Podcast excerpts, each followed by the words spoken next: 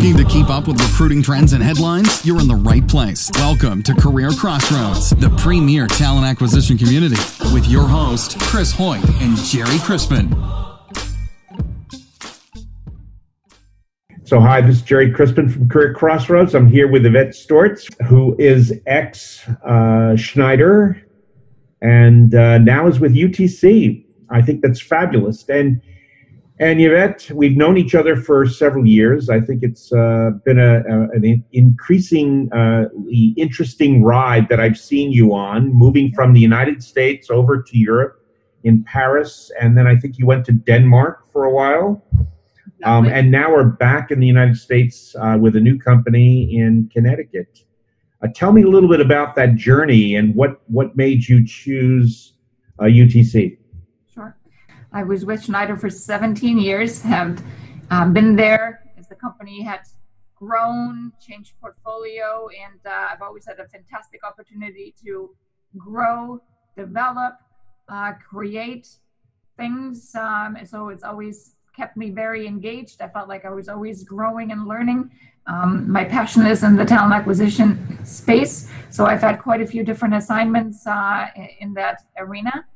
And then my last role, though, at Schneider Electric, was actually uh, going into an HR business partner role and uh, leading HR for nine countries in Northern Europe. So I think it's a very valuable experience, and I highly recommend it for uh, for everybody else to actually go to the other side of HR because you're really close to the business and you see how things really land that uh, you might design when you're in more of a COE um, you know, and what all of the other challenges and priorities are in a country or a particular uh, region or business of an organization. So I think really great learning because I think it makes you even better when you're uh, in a specialist function and you're designing um, different things for organizations. And so I received a call from UTC about this role of leading talent acquisition uh, for UTC globally.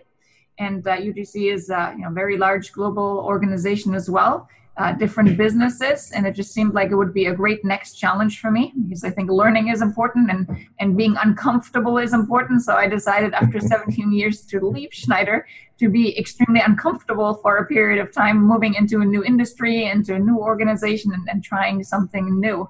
So uh, here i am and it's been uh, close to six months now that i've been with utc Wow, that's you know uh, one one aspect of of your moves over the years is you've you've really moved between different cultures. Mm-hmm. Um, do you? I, I have just been a fan of the fact that I think uh, the way in which we look not only at talent acquisition but at human resources in general, and really the the future of corporations is going to require uh, that our HR and TA leaders have the ability to step outside of of their own culture, if you will, mm-hmm. um, and and begin to look at uh, what we do from a, from these different windows. And and I was curious, is there any advice that you have for folks who don't um, yet have the opportunity? What could they do to um, kind of engage around that? Yeah, so I think it's been very very valuable because I think um, we're becoming more and more global in uh, in our approach, and so just um, again being a bit uncomfortable stretching yourself and learning and putting yourself in other people's shoes is really invaluable because you get better at what you do as a result. So even if uh, perhaps a move to another country is not an option i think just you know reading uh, connecting with people you know whether that's at someone's current organization or perhaps another company just building your network and, and asking questions and learning about hey what's the economy like in China and how is that impacting talent acquisition and what are some of the complexities uh, people in talent acquisition or perhaps employer branding are facing there? And, and what are some of the innovative solutions uh, they're coming up with in China to address some of these challenges? And hey how can I maybe take some of these uh, ideas and actually um, you know recreate something in, in my current context? So I think it's just uh, being curious reaching out, expanding your network, and learning about what others are doing. Because I can tell you, uh, every time I go to a different country, I'm always amazed about what people are coming up with and some really amazing ideas. And uh, I'm, I'm not opposed to shamelessly stealing and uh, using it when, uh, when somebody else had a great idea that worked.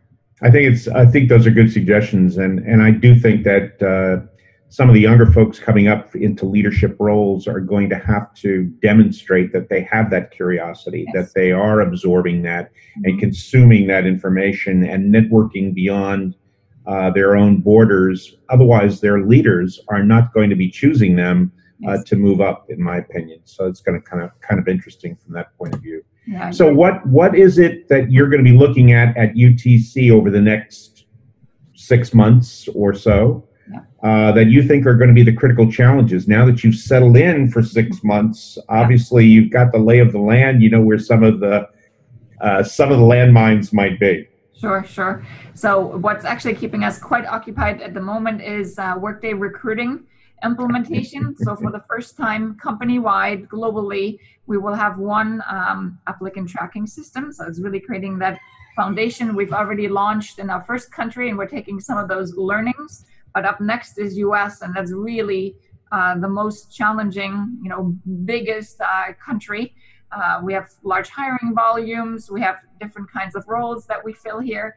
We have um, uh, certainly compliance issues to to work through as we're a government contractor as well and uh, you know five four business units and also our um, our research center uh, that we're supporting from a TA perspective so all different needs and and um, you know to a certain degree different approaches so we're you know really working through that and and, and trying to create a, a nice um, simple approach and really keeping our candidate in mind, right? Of course, it's easy to design something that works for your organization, but let's make sure it actually works uh, for our candidates internally and externally as well. So, certainly very busy there. And then at the same time, looking at additional technologies we can bring in um, to really help enable our process and um, yeah, not only streamline the process, enable us, uh, allow our recruiters to, to have more time that they're actually spending with candidates and with their hiring managers, um, but also making sure you know, we're a technology company, we're super innovative, and uh, our candidates need to feel that when they interact with us as well. Cool. I think um, both of those seem to be top of mind for a lot of people as well. There's no question that uh, transformation uh, in a variety of ways is going on everywhere. Yes. Workday seems to have penetrated significantly among the members, and in fact, we had a uh, we had a we had a phone call where people who are all working on Workday uh-huh. uh, had conversations. Uh, Chris and I are talking about even creating an exchange just for those who are working on either before they get to Workday or in the middle of Workday or after they've finished implementing Workday yeah. uh, to continue to have conversations amongst themselves. Uh, it would be great if vendors offered uh, their own clients the ability to talk to each other in a more um, robust way. But but uh, hopefully we can do this for our employees, uh, for our members rather. The other thing you mentioned uh, in terms of trying to find technologies that help your recruiters be more efficient, more productive, mm-hmm. uh, and focus in on the things that are most important. We're seeing, obviously, with this explosion of technology, a real need to find ways that we can help our members consume some of what's going on with these emerging technologies. So we're we're actually in the midst of talking about uh, having a one day uh, set of demos of the top 10 or 15 uh, products that we can find and that you guys are looking at uh, maybe in one place like New York City or Vegas or someplace like that next year. Yeah. Uh, and do that early enough so that people can start to kind of uh, figure out how we're going to rethink this technology stack issue. Yes, like it's a key issue. In fact, you know, you were the one. I will say this: you were the one who called me a couple of years ago uh, that raised one of the first issues relative to the unintended consequences of technology issues. When you were talking about the fact that if business leaders aren't being assessed on their digital competency, mm-hmm the business will have a problem because as we become more technologically adept and they bring up new ideas for new business or how to improve business, the business leaders may not get it mm-hmm. and therefore not be able to make uh, effective decisions. And so this whole issue around technology becomes I think, an extraordinary uh, issue for the future. We're all going to have to stay up, stay on top of this stuff. Yeah. What? Um, so one last thing, uh, other than you know, uh, fighting the fires at home and um, and figuring out how this all fits into where you are and where you're going and everything else. Mm-hmm. What uh, what about the rest of your life? I mean, uh, you you mentioned earlier that you're going to be going on a trip with family, but how do you uh, get involved, or how have you been involved in uh, either the community or family issues over the last uh, year or so, and where are you going now? Yeah, so we've had a pretty busy uh, 18 month period, I would say. We moved twice internationally, first from France to Denmark, and then Denmark to uh, back to the US, which is uh, certainly rather time consuming and at times slightly stressful uh, as well. But uh, yeah, so far we've been here in uh, Connecticut for five months or so. We feel it's a, a great place to be.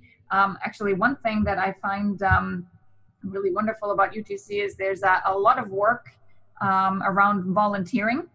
And so it's a big focus for the company, and, and we're given time off to, to do so. So, uh, to really bring my team together, a couple weeks ago, we actually called our um, uh, contact at United Way and we said, What can we do um, together and volunteer and really help the community and, and also, you know, kind of come together in a different environment? So, we had the opportunity to go to a camp, Camp Courant, Mm. Is actually only three minutes from our main office here in Farmington. I had no idea it existed.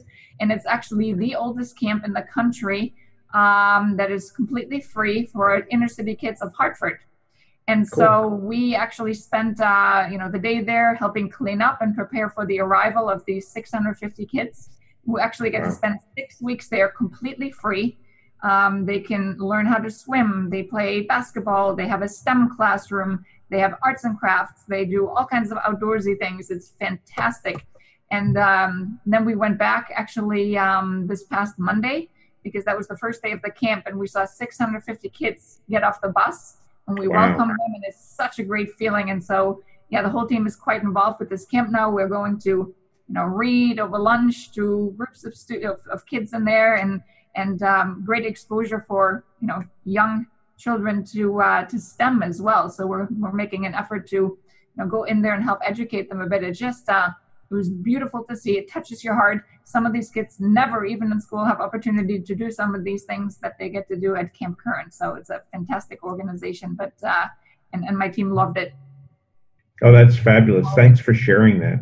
Mm-hmm. You know, you you're uh, you're a perfect example of you know people who are looking at um, you know their job in relation to their career their career in relation to their life but really trying to live life fully. And i think that's that's kind of a, a great aspiration for all of us. So it's good. I want to thank you. I want to welcome you back to uh, career crossroads. Obviously i was i was sad to lose you when you went to the dark side of hr but uh, but kind of happy that you uh, found your way back to a to a company that's a member. So I think that's super. Thanks so much for listening to this episode of Career Crossroads. If you enjoyed today's episode, please leave a review and subscribe. And for more great content and to stay up to date, visit careerxroads.com, facebook.com, and twitter.com slash careerxroads. We'll catch you next time.